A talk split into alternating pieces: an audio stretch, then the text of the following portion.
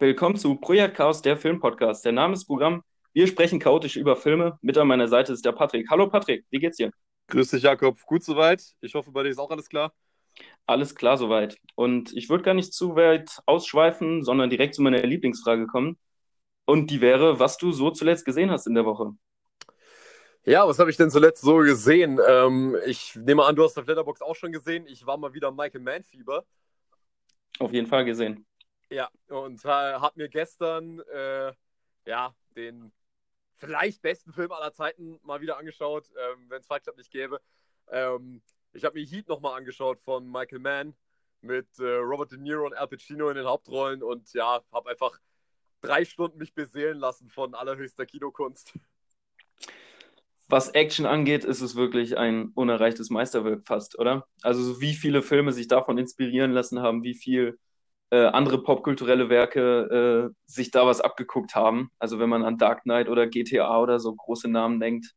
Ja, alleine schon GTA 4 und GTA 5 sind ja durchsetzt von den ganzen Heat-Referenzen. Ja, und das ist bei dir so ein Film, der muss dann ab und zu einmal im Jahr oder so reingelegt werden, wenn man sich in Action verlieren will? Oder wann, wann ist es bei dir soweit, ein Michael Mann einem Heat nochmal reinzulegen? Na, bei mir ist es eher immer fällig. Also ich finde es ganz witzig, dass du sagst Actionfilm, weil ich finde halt, Heat ist ja an und für sich kein Actionfilm. Von den äh, 170 Minuten Laufzeit sind vielleicht insgesamt eine halbe Stunde Action. Der Rest ist eigentlich äh, Drama, Drama, Drama.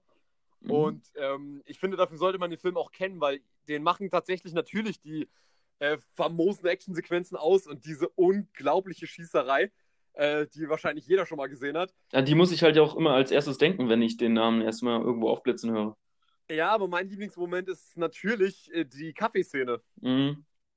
Ähm, und ich finde halt, Heat ist, Heat macht sie, Heat zeichnet sich vor allem halt durch so eine ganz äh, besonders tiefe Charakterzeichnung aus und das halt, dass man halt diese Figuren äh, so, dass die Figuren so unglaublich gut gezeichnet sind und vor allem natürlich, ich einfach Michael Manns Stil immer wieder vermisse. Ähm, also das ist, also seine Filme sind wirklich so, äh, so Wohlfühloasen, die ich mal wieder zurückgehen kann, wenn ich seine Filme schaue. Also weil wenn ich alleine die Bilder von Heat sehe, diese blau getauchten äh, und diese, die, diese blau getauchten Aufnahmen vom Meer und diese unglaublich atmosphärischen Nachtaufnahmen von meiner Lieblingsstadt LA, da, das kann halt einfach keiner so wie Michael Mann. Und das ist halt einfach so ein Film, der hat so eine Atmosphäre, ähm, wo ich wirklich sage, das könnte ich mir fünf Stunden angucken, weil ich würde nicht behaupten, dass der Film rein vom Skript oder so oder vom Inhalt her perfekt getimt und geschrieben ist. Der ist schon sehr, sehr lang und vielleicht auch ein bisschen überfrachtet, aber Michael Mann hat irgendwie da so eine Welt geschaffen, die möchte ich auch irgendwie nicht wieder verlassen, sobald ich drin bin. Ähm, wo du sagst, du würdest dir das fünf Stunden lang angucken und ich weiß, dass du ein gnadenloser Serienliebhaber bist, Ironie off. Würdest du eine Michael Mann inszenierte Thriller-Serie in LA, würdest du dir die reinziehen, würdest du sagen, über deinen Schatten springen und sagen, eine Miniserie von Michael Mann, das, da gucke ich sogar mal eine Serie? Ja, also ganz ehrlich, weil Michael Mann, alles, was Michael Mann macht, will ich eigentlich sehen. Also da würde ich sogar sagen, ja, also selbst wenn Michael Mann ähm, irgendwelche Leute beim Einkaufen im Netto filmen würde, ich würde es mir angucken, weil Michael Mann wird es wahrscheinlich auch noch geil aussehen lassen.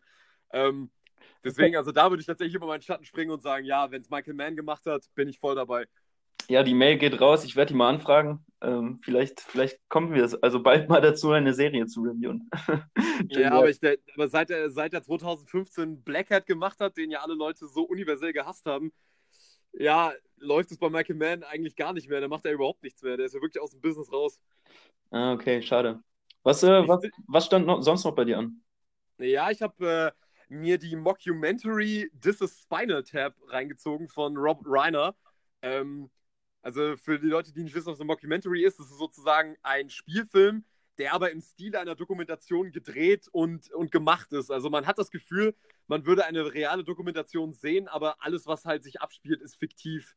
Ähm, und in, in, Spinal Tap geht es halt um die titelgebende Band Spinal Tap, die von äh, Rob Reiner, der sich selber als Regisseur in den Film, in, in, selber im Film als Regisseur inszeniert, ähm, der eine Dokumentarserie über diese Band gemacht hat, die irgendwie ähm, die, die mittlerweile so auf dem absteigenden Ast ist und die eigentlich die wirklich die größten Vollidioten auf diesem Planeten sind, äh, die absolut einfältigsten Texte machen. Es ist halt so eine Art Parodie auf, auf so das klassische Bild einer Rockband. Und ich muss schon sagen, ich fand den Film schon extrem unterhaltsam und auch äh, wirklich sehr, sehr, äh, einfach, einfach so, so verdammt erinnerungswürdig. Es gibt so viele Sachen, an die man sich bei dem Film erinnern kann. Ja, der und, Film genießt ja auch einen wahnsinnig großen Kultstatus. Ähm, ja, ja, ja. Also es hat sich eine ähnliche Entwicklung hingenommen wie zum Beispiel Donnie Darko, der über die Jahre einfach auch gewachsen ist und eine Fanbase sich ansammeln konnte. Mhm. Ähm, kannst du nachvollziehen? Du hast auch so einige Momente rausfühlen können, oder was? Ja, also ich muss sagen, ich finde, der Film fängt ein bisschen holprig an. Also man versteht irgendwie nicht so ganz, okay, das soll jetzt Spinal Tap sein, diese unglaublich geile, lustige Mockumentary. Aber wenn man da mal so ein bisschen drin ist, muss man wirklich sagen, der Film holt einen dann doch irgendwie total in die Atmosphäre rein, so dass, es, so dass er sogar einen emotionalen Moment in die Doku mit reinbringt. Mhm. Und das funktioniert tatsächlich sehr, sehr gut. Das hat mir auch sehr viel Spaß gemacht, aber ich würde jetzt nicht sagen, das ist für mich, es ist kein Meisterwerk für mich. Es ist ein sehr guter Film, aber, ähm, und der ist auch sehr ökonomisch zu gucken, also geht nur 85 Minuten. Ähm, aber, aber ich würde jetzt nicht unbedingt sagen, das ist so das Meisterwerk, was ich jetzt erwartet hatte. Also ich war auch auf eine gewisse Art und Weise ein bisschen enttäuscht.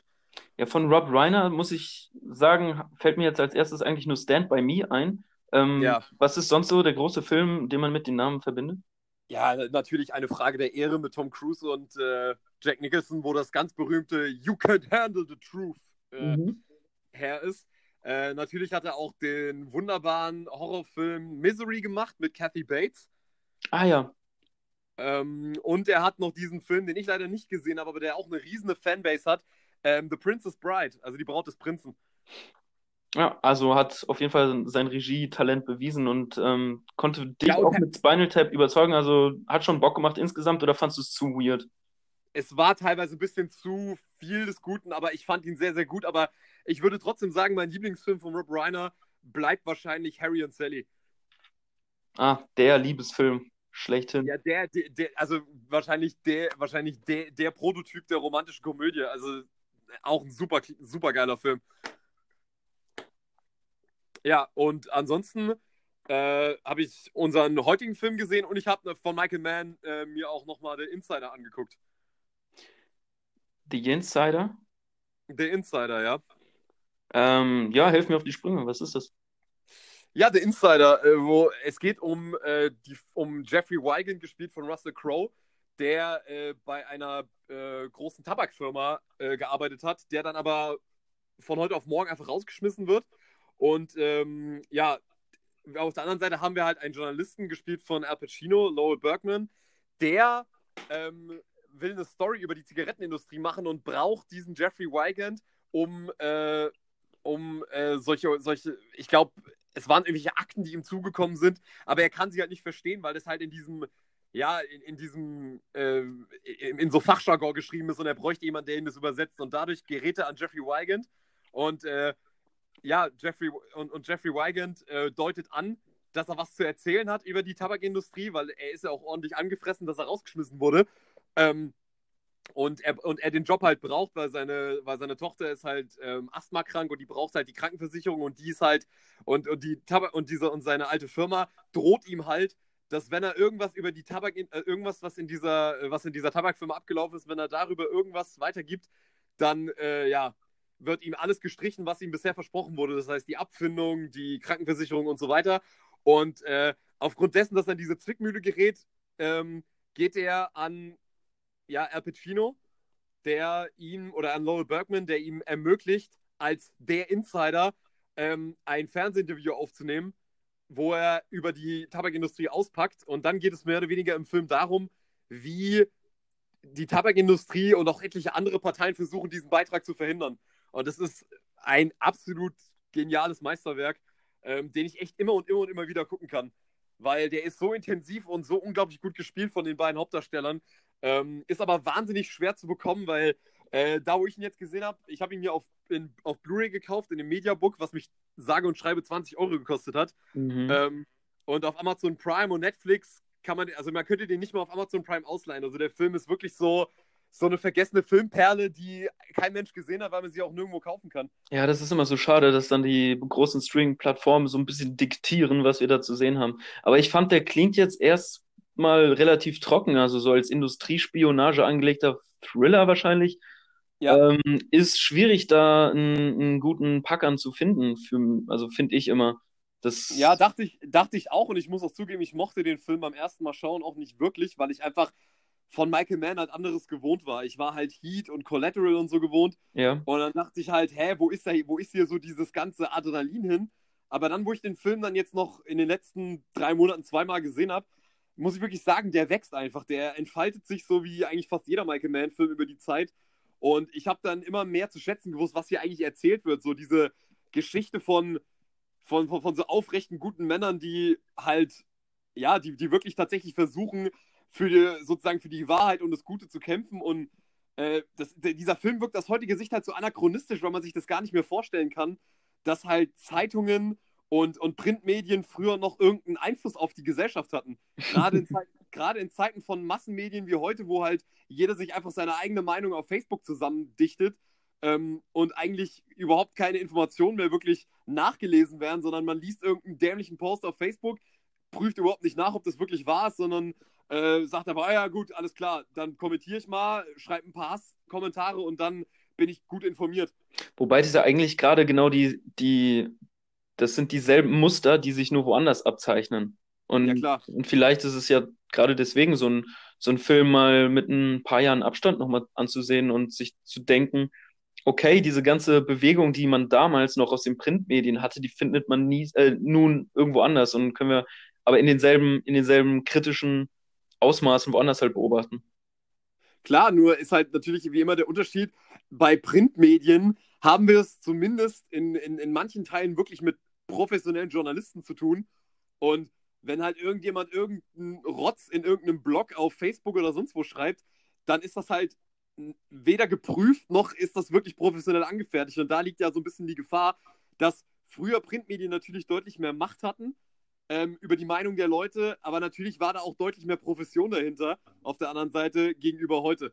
Mhm. Aber das ist, und das ist halt, das ist, äh, der, der Film hat ja jetzt auch gar nicht so eine klare Position dazu, sondern ähm, es ist einfach wahnsinnig interessant, das so zu ergründen und zu beobachten. Und ich, also ich kann wirklich sagen, der Film geht 160 Minuten, aber packt halt wirklich über die gesamte Laufzeit. Das hat mich wirklich beeindruckt. Klingt nach einem Film, der erstmal schwierig ist reinzukommen, aber bestimmt seine Qualitäten hat. Ich kann ihn wirklich nur jemals Herz legen. Aber Vorwarnung, wenn man sich denn auf DVD kaufen sollte, lieber nicht, weil ich habe die DVD und die DVD ist in, im falschen Bildformat ge gedruckt worden. Oh nein, und dann hast du dir den danach nochmal auf Blu-ray gekauft? Ja, ja, ich habe, äh, ja. Alles für die 100%, die Liste muss vervollständigt werden. Ja, stimmt schon. Ja, gut, Jakob, genug von mir. Was hast du denn äh, zuletzt gesehen? Du hast gemeint, du hast äh, verrückte Sachen gesehen. Ja, ich habe verrückte Sachen gesehen. Ich habe mich nämlich in den Kosmos Werner Herzogs äh, begeben. Uh. Ähm, ich habe noch nicht viel von ihm gesehen. Ich hatte damals äh, Agira aber auf Amazon Prime schon gesehen. Ähm, das ist, ähm, das spielt halt in der, zur Kon Kolonialzeit. Äh, die Spanier sind in Südamerika und äh, suchen ähm, halt den sagenumwobenen Goldschatz, also die Goldstadt, und äh, driften dabei immer weiter in den Wahnsinn ab, mit Klaus Kinski in der Hauptrolle. Der ja, da haben sie den perfekten Schauspieler dafür geholt. Auf, auf jeden Fall den perfekten. Ähm, die, ja, die reisen halt so komplett sinnlos in den Wald hinein und äh, auf, also nicht nur in den Wald hinein, sondern dann später auf dem, auf dem Floß, das Wasser bergab. Und du siehst halt, wie sie immer müder werden und immer mehr abdrehen und äh, das war das einzige, der einzige Film von Werner Herzog, den ich äh, schon kannte und den ich von der Bildsprache her und äh, von der ganzen Atmosphäre, die dieser Film ausstrahlt, äh, wahnsinnig packend finde. Ähm, schwierig zu greifen, weil halt einfach nicht viel passiert, muss man einfach mal sagen. Ne? Also die sind in diesem Wald, keiner weiß genau wieso. Es ist so eine, so eine riesige Wanderschaft von 300 Leuten, die da durch den Wald laufen. Einer stirbt nach dem anderen. Und du merkst, also du siehst wirklich an den Gesichtern der Schauspieler, wie sie absolut keinen Bock darauf gerade haben. Ne? Und das, das, ist so eine ganz interessante Atmosphäre, die sich so äh, auf diesen Film legt, weil, weil die merken, boah, das ist einfach wahnsinnig anstrengend, diesen Film gerade zu drehen. Und äh, das passt aber auch so gut zu der Rolle, die sie halt im Film verkörpern. Deswegen ist es eine, irgendwie eine sehr authentische äh, Reise in die Finsternis. Ähm, ja, das war der einzige Klaus, äh, Klaus Kinski, Werner Herzog-Film, den ich schon kannte. Äh, jetzt habe ich mir aber so eine Blu-ray-Box gekauft, wo noch äh, Nosferatu und äh, lass mich nicht lügen, wie heißt der? Fitzcarraldo halt auch noch drauf ist. Mhm. Sehr geile Blu-ray-Box von äh, Arthouse Close Up. Drei Filme für 18 Euro. Äh, Werbung auf jeden Fall äh, ist empfohlen. Äh, da sind nämlich auf jedem Film ist auch noch eine, äh, eine Dokumentation drauf. Also äh, man kriegt viel für sein Geld. Ähm, ich wollte jetzt nicht direkt Nosferatu gucken, noch den nächsten Klaus Kinski Werner Herzog Film und habe mich stattdessen so ein bisschen auf YouTube umgeguckt, ob ich irgendwie sein Erstlingswerk mal auftreiben kann. Und äh, ja, wurde fündig. Das, äh, der Film heißt Lebenszeichen. Ähm, ist das Erstlingswerk, habe ich dann mir auch angeguckt von ihm, war so ein bisschen unterwältigt, weil er doch echt verdammt langweilig ist. Also im, da passiert nicht viel, da geht es um äh, drei Soldaten, die halt ausgemustert sind, also die können nicht mehr an die Front. Äh, das Ganze spielt äh, irgendwo in Südeuropa. Ähm, also die müssen dann stattdessen auf so ein Pulver, also auf so ein Munitionslager aufpassen.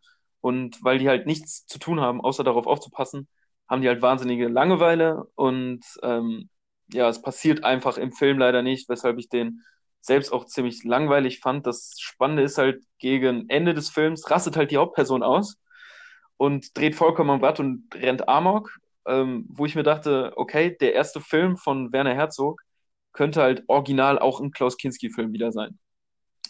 Ähm, fand ich ganz witzig als Fun Fact irgendwie. Aber äh, der Film ist noch nicht halb so verrückt wie der Film, der danach kam. Nämlich auch kleine, äh, nee, auch Zwerge haben klein angefangen. Hast du davon mal irgendein Bild gesehen oder irgendein Trailer oder irgendein Filmmaterial? Nein, das klingt aber ziemlich äh, crazy. Ja, der Film heißt auch, auch Zwerge haben klein angefangen und äh, jeder, also jede einzelne Figur in diesem Film ist kleinwüchsig und es geht im Prinzip um eine Gruppe von kleinwüchsigen Menschen, die in einem Heim leben, also in so einem, in so einem Wohnheim mit einem Betreuer.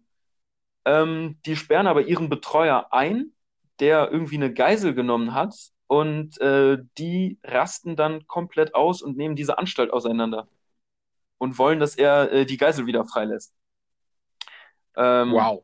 Ja, die laufen dann Amok und ähm, zerstören das äh, ganze Haus und es ist wahnsinnig anstrengend zu sehen, weil äh, die alle sehr anstrengende Stimmen haben, weil die alle Aha. querbeet umherreden und äh, weil der eine nicht aufhört zu lachen. Also es ist es ist wirklich eine 70-minütige äh, Tortur ein Stück weit, aber hat auch immer wieder beabsichtigt äh, sehr lustige Stellen. Also es ist wirklich ein, also es geht schon in den Surrealismus auf jeden Fall stark rein, ist allerdings ähm, halt eine Allegorie auf gesellschaftliche Strukturen, ähm, auf Gehorsam und ähm, es gibt auf jeden Fall noch viel äh, reinzulesen sich in diesem Film.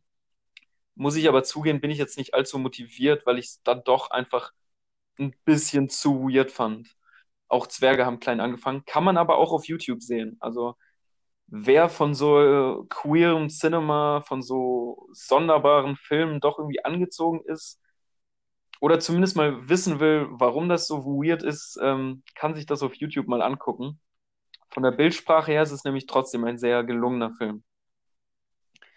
Ähm, ja, das war mein Werner Herzog-Exkurs. Aber ich würde gerne trotzdem noch einen weiteren Film gerade wo ich bei weirden Filmen äh, bin, an, anbringen.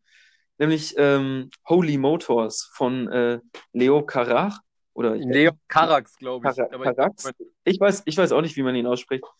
Also, es ist ein französischer Film, deswegen würde ich jetzt einfach mal Carax oder so vermuten. Ähm, und das ist nun wirklich ähm, ein, ein ähm, ja, eine, eine Perle des surrealistischen Kinos, möchte ich gerne sagen er, er beginnt schon wie eine absonderliche Folge Twin Peaks, die irgendwie jetzt nach Frankreich gelagert wurde.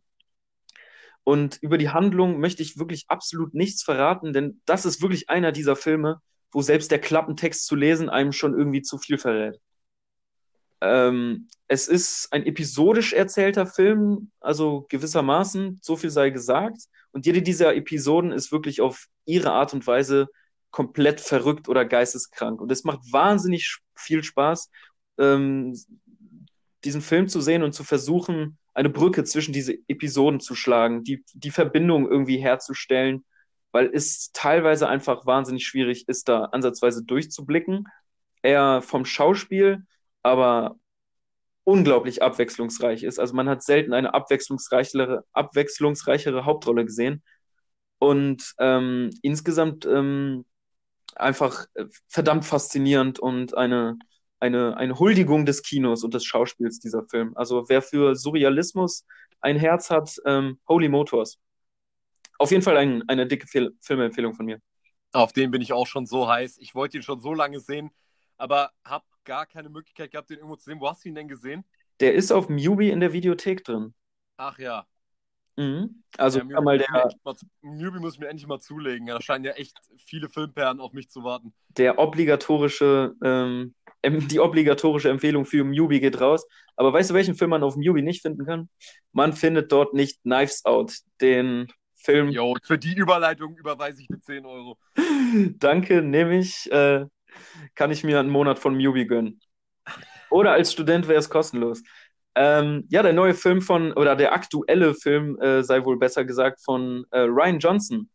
Möchtest du etwas zu Ryan Johnson erstmal sagen, ähm, welche Filme er sonst gemacht hat und sein Werk jetzt irgendwie in, ja, chrono, chronologisch einordnen? Hm, das ist eine gute Frage. Wer, wer von uns beiden hat mehr Ryan Johnson-Filme gesehen? Also, ich habe auf jeden Fall Looper noch gesehen. Ja, ich habe Looper und Star Wars Episode 8 gesehen. Das waren die beiden Filme von ihm. Ja, ich glaube, viel mehr und wichtige große Filme also ich hoffe, ich tapfe jetzt nicht in ein großes Fettnäpfchen, aber es gibt noch, glaube ich, Brink oder so. Das ist ein. Brick, Brick. Brick? Ja. Ähm, ja, der erschien 2008. Ersch ja.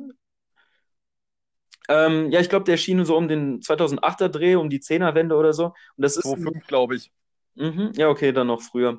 Aber das ist auf jeden Fall, äh, soll äh, in gut inszenierter Thriller sein, in dem Neo-Noir-Bereich eingeordnet.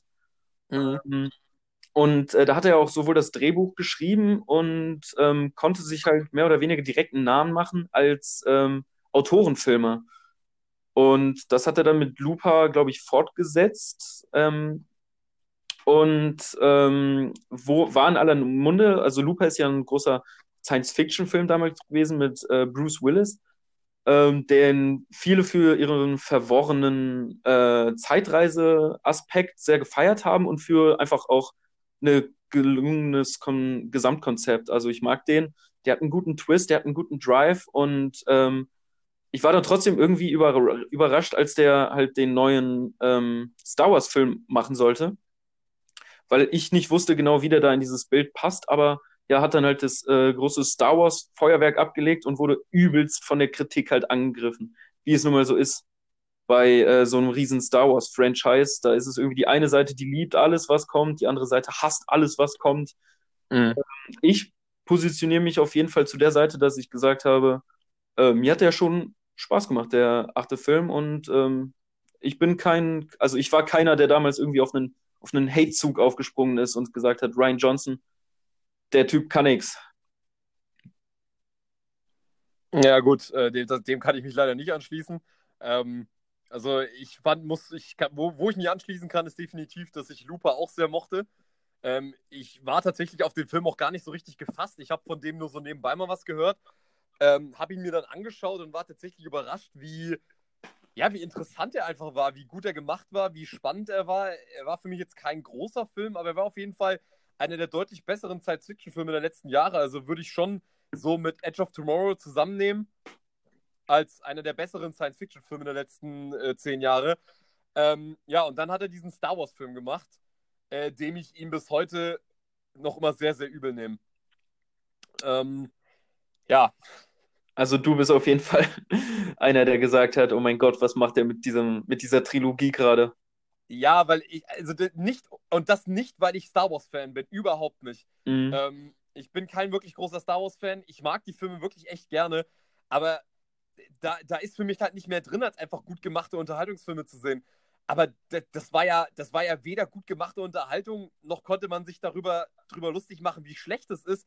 Das war, ich weiß es nicht, ich kann es vielleicht nur so hart sagen, es war wirklich ein, ähm, einfach nur ein kräftiger Tritt in die Eier für jeden, der Filme liebt.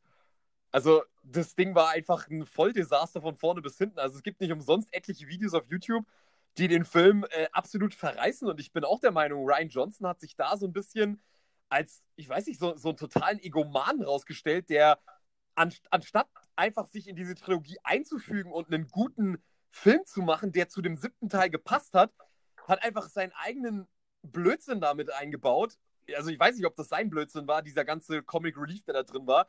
Ähm, aber einen Film gemacht, der einfach so vor so einer Selbstgefälligkeit nur so gestrotzt hat, bei der du dir wirklich gedacht hast, ey, ich weiß nicht, Ryan Johnson, für wen du dich hältst, aber du bist nicht so clever, wie du denkst.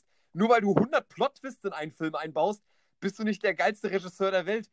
Und also Last Jedi war einfach unterm Strich ein Riesenärgernis, weil es einfach nicht nur ein schlechter Star Wars-Film war, sondern es war einfach ein katastrophaler Film für mich in allen Belangen. Ähm, mal abgesehen natürlich von dem Handwerk, das beherrscht Ryan Johnson durchaus. Andererseits muss man halt auch sagen, in diesen Star Wars-Film wurde halt auch wieder endlos Millionen, Millionen von Geld reingepumpt. Deswegen ähm, bin ich immer ganz vorsichtig, Regisseure dafür zu loben, dass ihre Filme gut aussehen. Weil bei so einem Budget, muss ich sagen, ist es e-, ehrlich gesagt keine große Leistung, den Film gut aussehen zu lassen. Wobei Star Wars 8 nicht nur gut aussieht, sondern für mich optisch die geilsten Bilder des gesamten Star Wars Franchises hat. Und ähm, ich eigentlich auch der Meinung bin, dass es äh, klar gibt's viele, also es gibt nicht umsonst viele Videos, die sagen, äh, wie scheiße Star Wars 8 ist, aber es gibt auch nicht umsonst viele Videos, die sagen, wie geil Star Wars 8 ist und was für gute Aspekte darin hat. Und mhm. ähm, er macht, er, er ist gut in seinem Handwerk und genau zu seinem Handwerk gehören diese ganzen Twists und genau das äh, Subvertieren von Erwartungen ja genau. Und deswegen ähm, ja, war ich natürlich auch überrascht, wie er diese Trilogie fortsetzt aber man hätte es auch ein bisschen erwarten können, dass jetzt andere Wege eingegangen wird, wenn man diesen Regisseur und diesen, äh, diesen Namen hinter seinen, so einen zweiten Teil einer Reihe setzt. Ja, also ich, der, der Punkt an sich ist ja tatsächlich, dass ich mir damals eigentlich dachte, es ist eine coole Idee, mal einen Regisseur ranzulassen, der ein bisschen mehr macht als einfach nur eine Projektarbeit. Aber ich finde, das muss halt auch gekonnt sein und nicht so wie Ryan Johnson es gemacht hat. Aber ich meine, gut, ähm, da gehen die Meinungen ja sowieso auseinander. Es gibt ja Leute, die sehen in Star Wars Episode 9 äh, ein, ein Meisterwerk, das die Reihe nach vorne gebracht hat. Echt? Habe ich noch nie gehört. Doch, das habe ich auch schon oft genug gehört. Nur oh. ich persönlich sehe darin einfach ein total fehlgeschlagenes äh, Werk, so ambitioniert es auch gewesen sein mag. Ähm, wenn du einen Film mit einem Deine Mutterwitz anfängst, dann hast du für mich halt einfach schon verloren. Ja, da sagst du auf jeden Fall was. Der Humor, der ist leider so fehl am Platz in diesem gesamten Film. Das, da, da bin ich sowas von bei dir. Ich fand die Szene grässlich und habe mich direkt am Anfang erstmal gefragt, wo ich hier gerade gelandet bin. Ja, auf jeden Fall. Ja, aber Fakt ist auf jeden Fall mal, Ryan Johnson ist auf jeden Fall jemand, der ja, der, der, der dreht gerne mal das Skript vom Kopf auf die Füße und wieder andersrum und, und, und und, und zerreißt das Skript am liebsten nochmal und klebt es dann wieder neu zusammen und, und filmt dann dieses, dieses Drehbuch. Und äh, ja, ähnlich angelegt ist da jetzt auch sein äh, aktueller Film Knives Out, der ja sich dem Genre des Whodunit-Thrillers ähm, verschrieben hat. Äh, Jakob, klär uns mal ein bisschen auf, was ist ein, Whodunit-Thriller und was hat Brian Johnson hier eigentlich gemacht und wie hat es dir gefallen? Weil erneut, wie bei Tenet, ist es heute so, wir beide wissen nicht, wie wir den Film fanden, deswegen frage ich dich jetzt ähm, noch zusätzlich, wie fandest du den Film? Ähm, ich glaube, ich sage zuerst mal, wie ich den Film fand. Ähm, das hängt nämlich relativ stark damit zusammen, was denn so ein Whodunit-Film eigentlich ist und wie ich äh, zu diesem Whodunit-Film eigentlich stehe. Ähm, mir hat er eigentlich ziemlich gut gefallen. Ich war echt äh, gut unterhalten. Er hat ein äh, wahnsinnig äh, hohes Tempo und es macht voll viel Spaß. Er hat einen hohen Unterhaltungswert.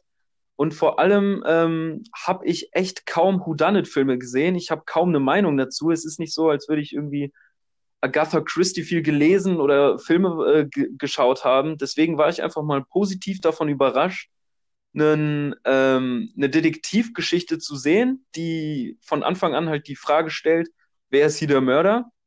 Denn äh, das äh, ist in der Regel diese Whodunit-Filme, die stellen am Anfang die Charaktere vor. Äh, jeder kriegt irgendwie ein potenzielles Motiv gezeigt und der äh, Zuschauer ist dann in, also wird, soll sich stark mit dem Detektiv identifizieren, äh, der sich dann äh, in die Recherchearbeit, in die Detektivarbeit begibt und herausfinden soll, ja, wer ist denn jetzt hier eigentlich der Mörder, die dann im dritten Akt äh, veröffentlicht wird, also die, die Ergebnisse des, des Detektivs. Und äh, davon habe ich nicht viel gesehen, davon bin ich kein Fan und fand das so äh, cool, wie äh, locker flockig dieses Genre auch sein kann, wie wenig angestaubt und mit welcher äh, Liebe für Twists äh, hier eine rasante Detektivgeschichte erzählt wird, die mal nicht irgendwie einen Detektiven äh, mit einem gebrochenen Charakterzug oder irgendwie total aggressiv oder also, sondern äh, mal irgendwie so einen ganz eigenständigen, äh, humorvollen Detektiv in, ins Zentrum stellt, der das nicht so emotional hochtrabend macht, sondern mit so einer, mit so einer lockeren, flockigen Art und Weise irgendwie an diese ganze Wer ist der Mörder-Geschichte rangeht. Und deswegen hat mir der Film Spaß gemacht. Ich, ich konnte dem einige Unterhaltungswerte äh, entnehmen und war bis zum Ende eigentlich so gefasselt, äh, gefesselt und wollte wissen, ja, wie ist es denn eigentlich jetzt wirklich gewesen? Und äh, wie ist es bei dir gewesen? Ja, ich war tatsächlich am Ende des Tages überrascht, äh, dass ich den Film nicht gehasst habe, ähm, sondern dass ich tatsächlich auch äh, dann doch dem Film schon eher auf, in die Richtung, ich fand ihn echt okay, einstufen würde. Also ich äh, muss zugeben, es gab für mich einige Zähneknirscher ähm, in dem Film, aber es gab dann halt auch wieder so viele Aspekte, die mich dann, wo ich dann doch sagen musste, ich war irgendwie dann doch gehuckt. Also mich hat dann doch irgendwie, warum auch immer, interessiert, wie das jetzt ausgeht und was mit diesen Charakteren passiert. Und da muss ich dem Film vielleicht doch einfach mal äh, es zugestehen, dass er mich anscheinend dann doch so weit gehabt hat, dass es mich doch interessiert hat, was mit diesen Figuren passiert. Auch wenn es echt viele Punkte in, an dem Film gab, wo ich wirklich sagen würde, mh, hm, ich weiß nicht, äh, da kommt sich Ryan Johnson mal wieder sau clever vor und ist es halt einfach nicht. Ähm, und ich habe hier halt auch wieder seine, die ganzen Fingerabdrücke, die er schon in Star Wars Episode 8 zuhauf äh, überall, überall liegen gelassen hat. Die habe ich auch hier in Knives Out wieder gesehen. Okay, bevor wir dann auf diese Fingerabdrücke eingehen, würde ich vielleicht nochmal kurz die äh, Story aufrollen, ähm, um da mal irgendwie einen Einstieg nochmal zu finden. Wer möchte das übernehmen? Ja, ich glaube, das kannst du ganz gut. Okay, also ähm, das Setting spielt eine große Rolle, denn wir finden uns hier in einem äh, wahnsinnig äh, reichen Haus wieder. Also es ist wirklich ein Anwesen mit großem Park und äh, mit Bedienst Bediensteten. Also es gibt eine Köchin, es gibt eine Haushälterin. Und im äh, Mittelpunkt dieses ganzen Hauses steht halt der 85-jährige Harlan, der auch eine Pflegerin hat. Und ähm, der äh, Harlan hatte Geburtstag gehabt, äh, hatte gehabt, äh, sehr gut formuliert. Er wurde 85 Jahre alt und in dieser Nacht auf den nächsten Tag wurde er halt tot aufgefunden mit einem Messer in der Kehle. Äh, es sieht alles nach Selbstmord aus. Allerdings ist trotzdem äh, ein Detektiv engagiert worden, wo allerdings äh, nicht mal er selbst, äh, Daniel Craig, weiß, wer ihn engagiert hat. Das ist äh, zunächst die spannende Ausgangslage, die darüber äh, darin übergeht, äh, wie diese Detektivarbeit aufgeht. Und ähm, solange wir uns im ersten Drittel, im ersten Akt befinden, ist es halt auch noch dieses ganz klassische Who Done It, denn nämlich äh, wir, uns werden erstmal jegliche Charaktere vorgestellt.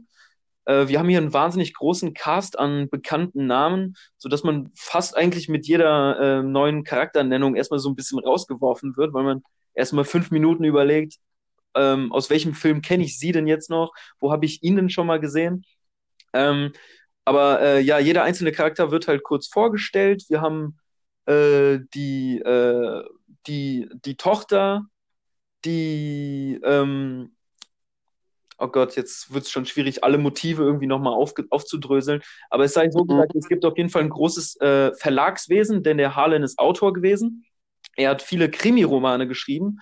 Und äh, jetzt geht es so ein bisschen darum, wer erbt dieses, äh, dieses große, millionenschwere Erbe. Und im Grunde hat jeder ein Motiv. Ähm, ja, so werden man, so wird man in diesen Film reingeworfen. Ähm, Daniel Craig sitzt im Hintergrund, so ähnlich wie der Zuschauer, und muss sich das erstmal alles angucken und sich selbst irgendwie positionieren und ist vielleicht am Anfang erstmal erschlagen. Ging es dir auch so, dass man erstmal da, sich dachte, okay, ich soll jetzt als, als Zuschauer herausfinden, wer ist hier der Mörder und ihr wirft mir erstmal hier so acht verschiedene Charaktere und dementsprechend acht verschiedene Motive vor die Füße. Wie soll ich jetzt einen Überblick darüber gewinnen oder äh, wie bist du an so einen Film erstmal rangegangen dann in der Rezeption? Ja gut, wir haben ja bei einem Whodunit-Film immer dieses ganz, ganz große Problem.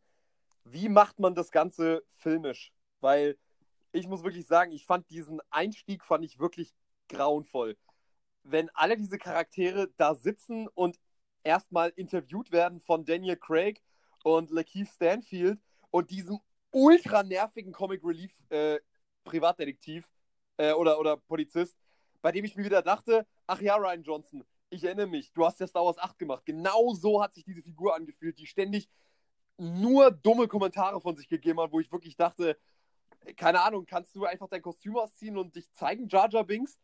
ähm, weil es war wirklich, der war wieder schon wieder, schon wieder so eine endlose Nervensäge. Ach Gott, ähm, der bringt drei Sprüche im gesamten Film. Oh nee, er hat schon deutlich mehr Sprüche. Der, also wirklich.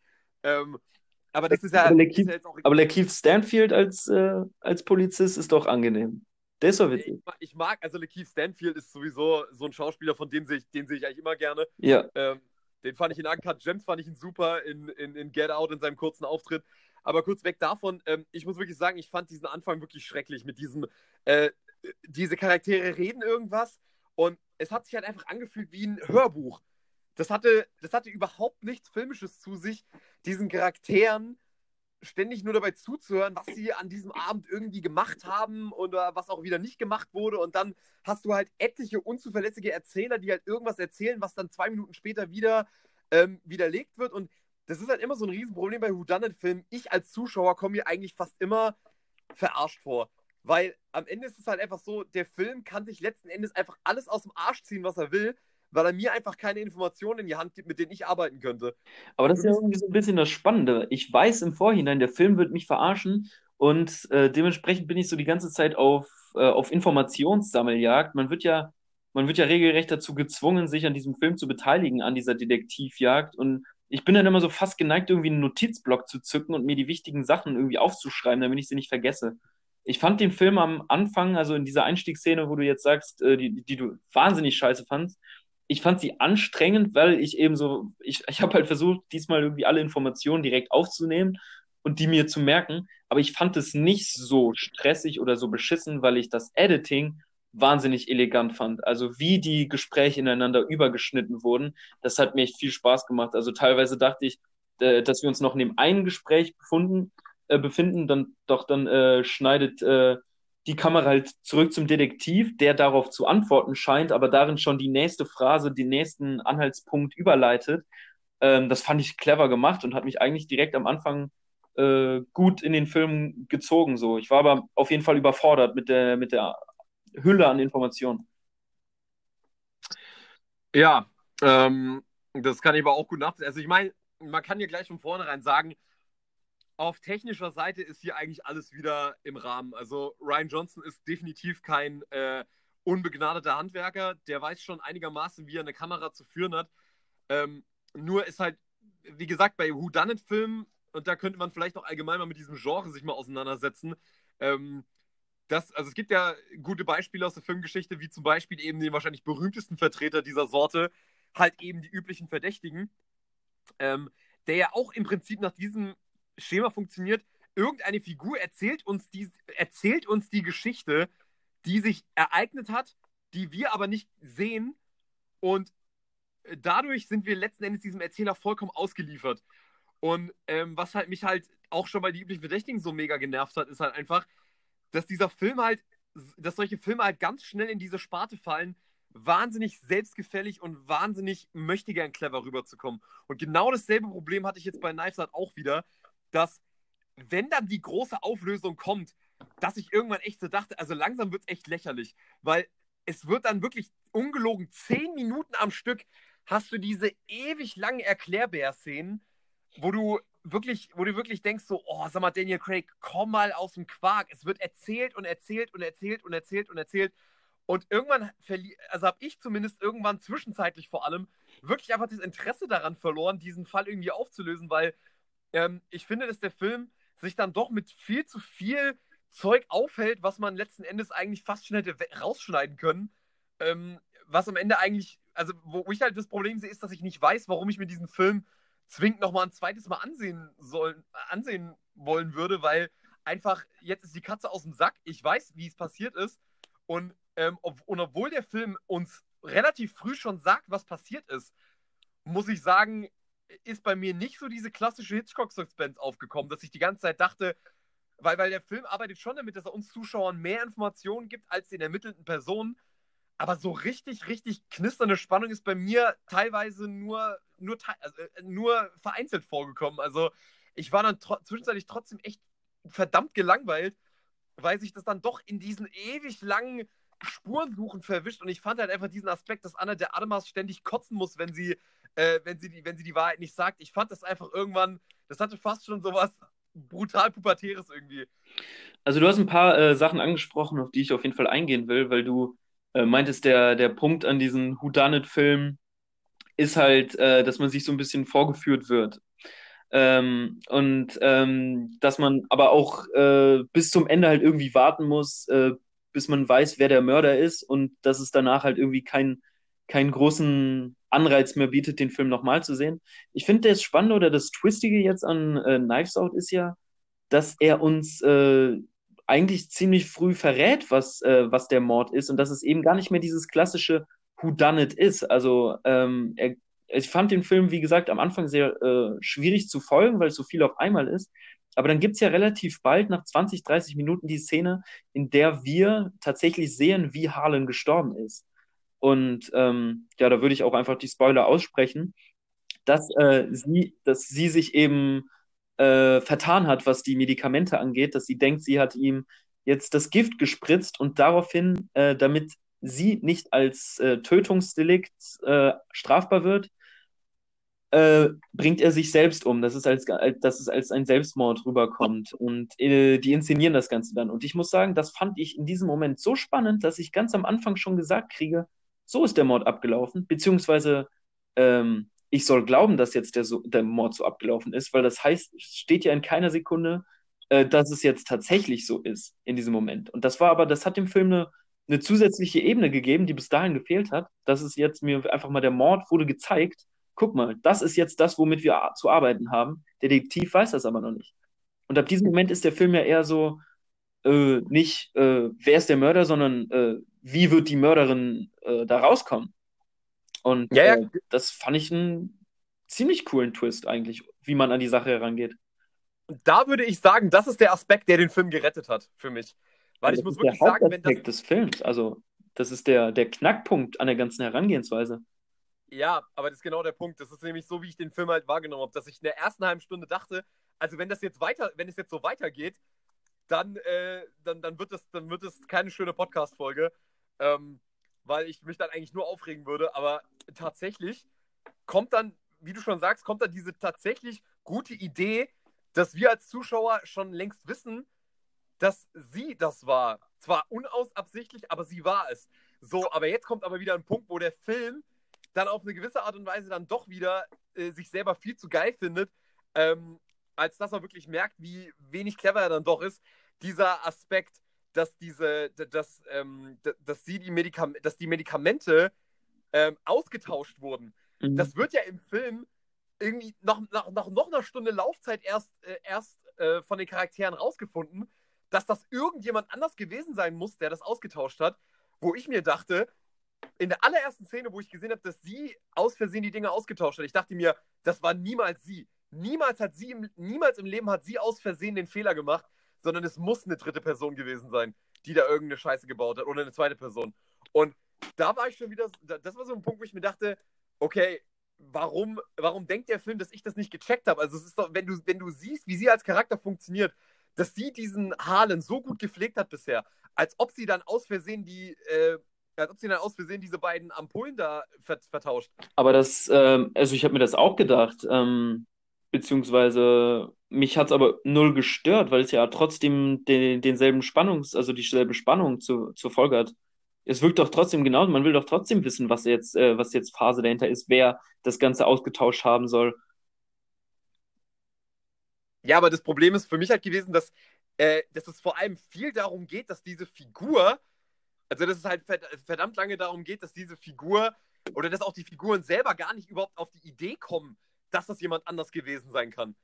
Sondern du denkst dir so, ey, Leute, irgendwie ist doch klar, dass das irgendwie jemand anders gewesen sein muss, aber der Film fokussiert sich dann so wahnsinnig darauf, was Anna de Armas mit, ähm, also wie Anna de Armas damit umgeht, ähm, bei der ich tatsächlich auch mal jetzt an der Stelle vielleicht mal sagen kann, dass sie auch dieser Aspekt war, der den Film für mich wirklich getragen hat. Ich finde, sie war so eine sympathische Figur. Absolut. Ähm, und natürlich auch ja, das kann man, also so, so profan darf man jetzt ruhig werden, eine wunderschöne Figur. Ähm, der man auch gerne dabei zugesehen hat und ähm, wie, wie sie sich da versucht, aus diesem, ja, aus diesem Konglomerat an Oberarschlöchern ähm, sich da irgendwie rauszuwinden. Das hat mir schon sehr, sehr gut gefallen, ihr dabei zu folgen, weil sie war für mich so diese Sympathieträgerin, weil ich wirklich sagen muss, die ganzen anderen Charaktere, die waren, natürlich waren sie wahrscheinlich auch so angelegt, aber die gingen mir tatsächlich auch zwischenzeitlich wirklich unfassbar auf die Nerven. Also ähm, insbesondere so Toni Collette, die ich ja ansonsten als Schauspielerin über alles liebe, fand ich. Sie macht das überragend. Sie spielt hier so gut die Nervtruse. Ja, aber diese Nervtruse war halt mir zu auf die Nervtruse, äh, drückt mir ein bisschen zu sehr auf meinen Geduldsfaden, äh, wie sehr mich so ein Charakter nerven darf. Aber, sie, aber das muss man wirklich mal sagen, die Schauspieler, also man muss, ich habe mir diesen Cast halt nochmal angeschaut und dachte ja. so, also wow. Ryan Johnson, also Schauspieler besetzen kannst du auf jeden Fall. Auf jeden Fall und ähm, wie du Haas ins Zentrum zu stellen, ist für mich auch die goldrichtige Entscheidung gewesen. Denn äh, neben Michael Shannon, neben Tony Collette, äh, neben den ganzen großen Namen stiehlt sie trotzdem irgendwie die Show. Und jetzt kommt so ein bisschen zum Knackpunkt, weshalb ich glaube, wir den Film anders rezipiert haben. Ähm, sie ist äh, nicht nur sympathisch und authentisch, sie ist mir ein Stück weit zu sympathisch. Ja, ich, ja. Äh, also ich fand sie äh, so nett und wir sollen so klar mit ihr mitfühlen und dann kriegt sie noch dieses bemitleidenswerte, süße Gimmick, nenne ich es einfach mal, dass sie kann nicht lügen. Also sie wird wirklich dieses Unschuldslamm so penetrant auf die Stirn geschrieben, ja. dass ich als äh, geneigter Filmegucker natürlich erstmal sehr misstrauisch dagegenüber war. Ich war sogar kurz davor, den Film auf Stopp zu machen und mein Handy zu suchen, um zu googeln, ob es diese äh, vermeintliche Krankheit überhaupt gibt. Ich habe es dann sein gelassen und wollte mich vom Film weiter überraschen aber ich stand ihr aufgrund der äh, Übersympathie, die der Film äh, auch von mir abverlangt oder die er zumindest erwartet, stand ihr so kritisch gegenüber, dass sie für mich bis zur allerletzten Minute die Hauptverdächtige blieb des Ganzen. Mhm, ich habe ihr, ich habe ihr nicht abgekauft, dass diese Kotzerei, dass das ernst ist. Das ist doch, ich dachte, das ist doch absoluter Schwachsinn. Das ist ihr, das ist ihre Masche, das ist der große Twist am Ende, der nochmal kommt. Ja, äh, sie kotzt extra zack, damit, äh, um von ihr abzuwenden. Also Und, da, ja. Ja gut, aber da muss man tatsächlich sagen, da haben wir ihn wahrscheinlich sehr anders rezipiert, weil für mich war ganz klar, dass Ryan Johnson nicht so, also ich muss sagen, ich hätte es super billig gefunden, wenn sie am Ende tatsächlich Täterin gewesen wäre. Ähm, ich war tatsächlich froh, dass sie es nicht war, äh, weil mir einfach schon von vornherein klar war, Ryan Johnson will wirklich aus ihr dieses Unschuldslamm machen, weil Ryan Johnson hat in diesem Film tatsächlich, und das hat mich ein bisschen überrascht, tatsächlich versucht, auch noch Systemkritik irgendwie mit einzubauen. Ähm, du sagst tatsächlich, und es wundert dich, ähm, fandst du es zu viel, fandest es zu unelegant? Ich fand es nämlich eigentlich ähm, immer im Rahmen. Also ich habe es natürlich mitbekommen, dass es, ähm, dass es jetzt auf jeden Fall irgendwie noch um was Politisches gehen soll, aber mir hat es gut gefallen. Also ich fand es dosiert, ich fand es nicht zu penetrant reingeklatscht. Ich fand es ich fand's tatsächlich ein bisschen zu platt. Ähm, mhm. Weil einfach diese, also man muss halt wirklich mal überlegen, diese ganzen Figuren sind halt wirklich alle darauf angelegt, eigentlich, also diese, das sind ja eigentlich keine Figuren. Die sind eigentlich nur Repräsentanten für diese Masse an reichen Arschlöchern, die alle dieses Geld haben wollen. Und Spielfiguren. Ja, sie sind Spielfiguren in diesem äh, Schach, in diesem komischen Brettspiel, was sich da Ryan Johnson aufgebaut hat. Und das fand ich halt einfach schon wieder zu übers Knie gebrochen, weil wirklich jede einzelne von diesen Figuren, ist immer nur so, ah ja, komm, Anna, der Amas, du kannst mit dem Geld eh nicht umgeben, umgehen. Gib uns doch einfach das Geld. Du wirst schon, du, du, du wirst sehen, wir werden uns gut um dich kümmern. Und natürlich ist das, hat das irgendwie so eine Art, hat das eine subversive Ader, wenn du sagst, guck dir diese Reichen an, die wollen praktisch die Machtverhältnisse nicht ausgetauscht sehen und so weiter.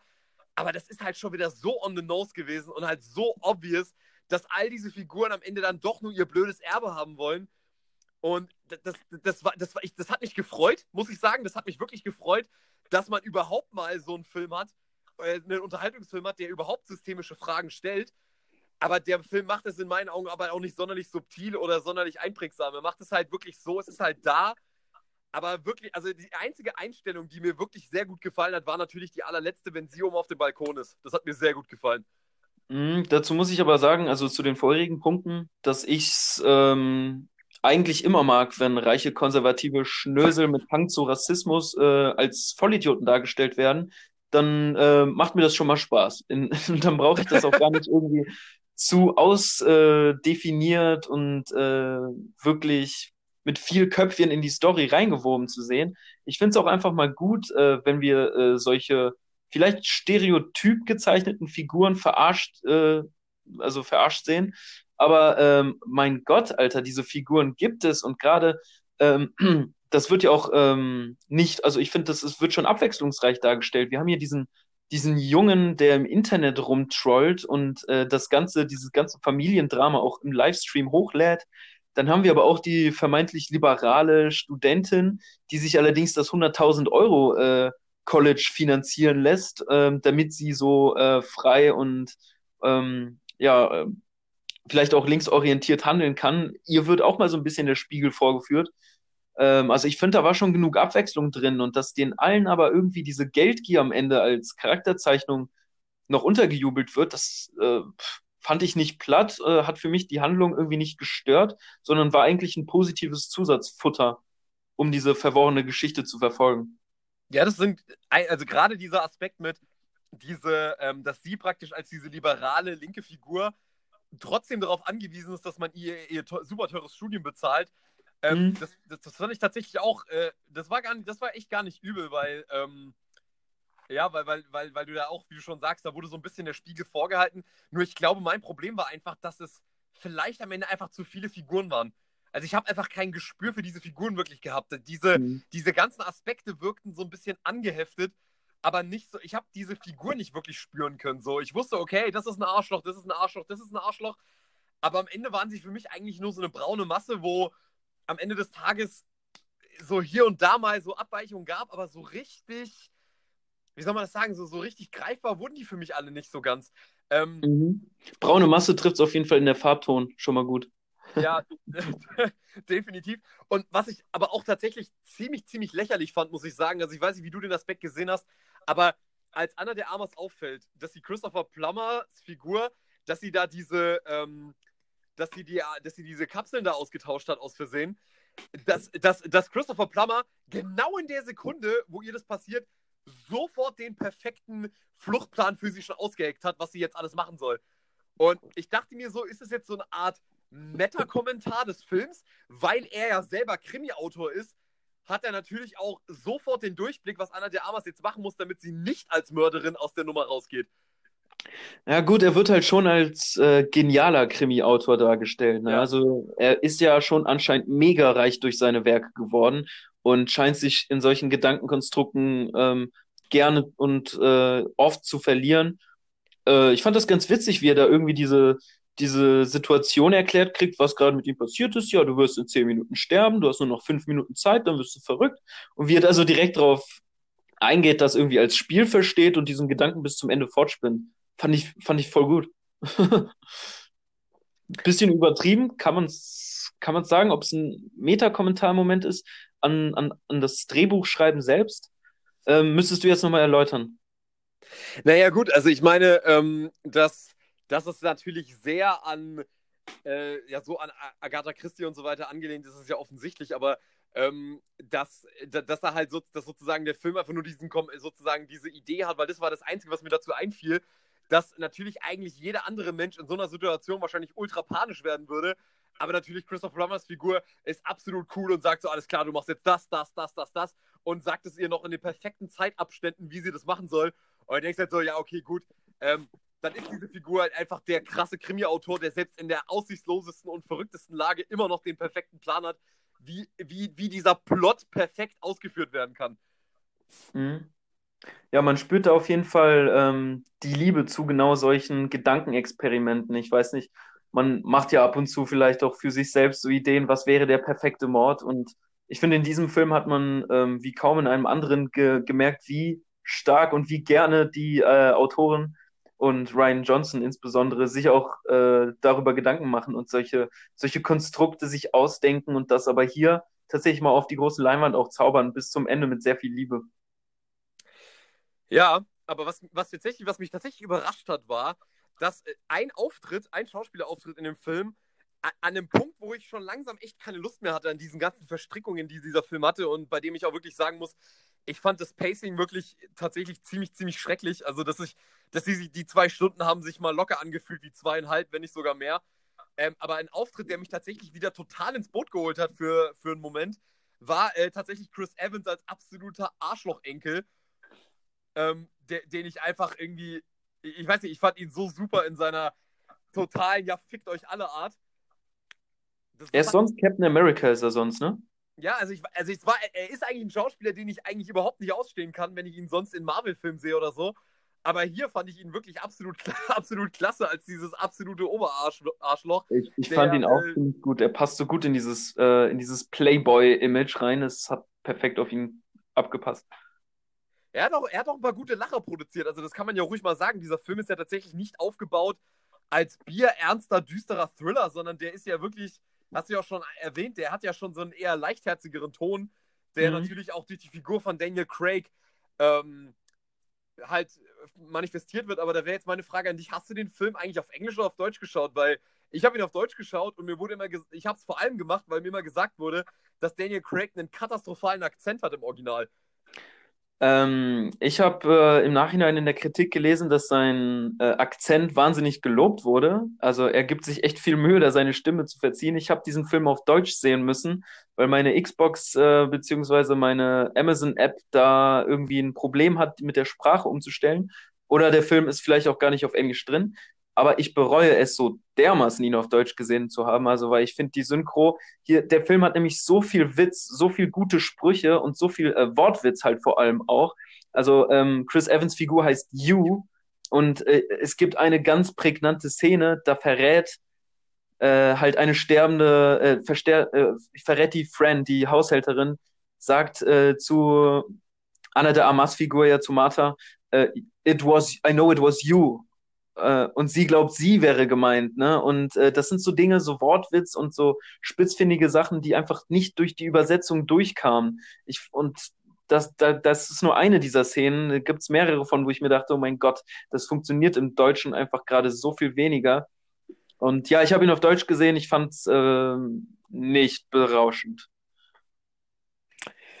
Ja, ich, ich, ich, ich, habe tatsächlich, ich habe da halt so die gemischten Meinungen gehört. Ich habe Leute gehört, die gesagt haben, ja, Daniel Craig hat das saugeil gemacht mit dem Akzent. Und dann gab es viele Leute, die gesagt haben, das, das reißt dich so aus dem Film raus, Daniel Craig mit diesem Akzent zu hören, ähm, dass ich mich dann, ja, dann doch auf die sichere Seite gelegt habe und das auf Deutsch geschaut habe.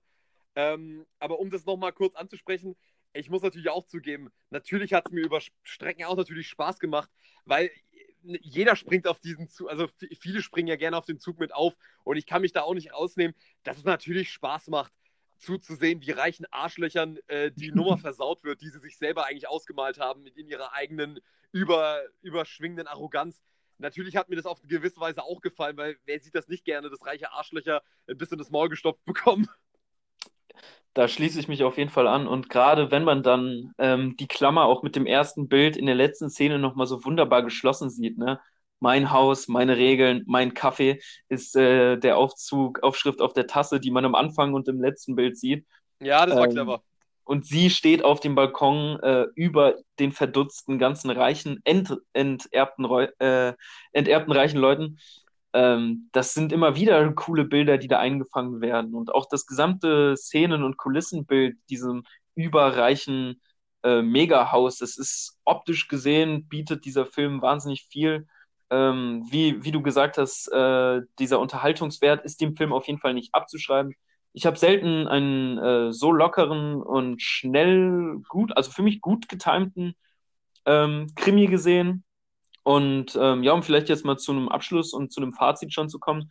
Ich empfehle diesen Film auf jeden Fall weiter. Für alle Leute, die äh, so Filme wie Kiss Kiss Bang Bang oder ähm, wie heißt der andere, ähm, auch hier äh, The Nice, The nice Guys, Guys.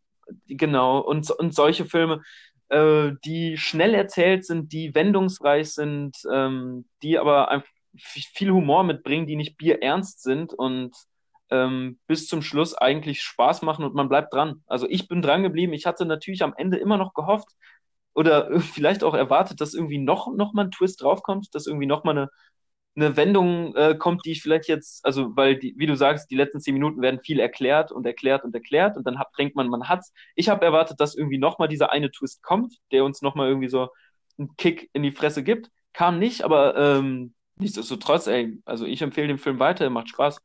Und würde jetzt natürlich noch von dir ein Abschlussstatement gerne hören.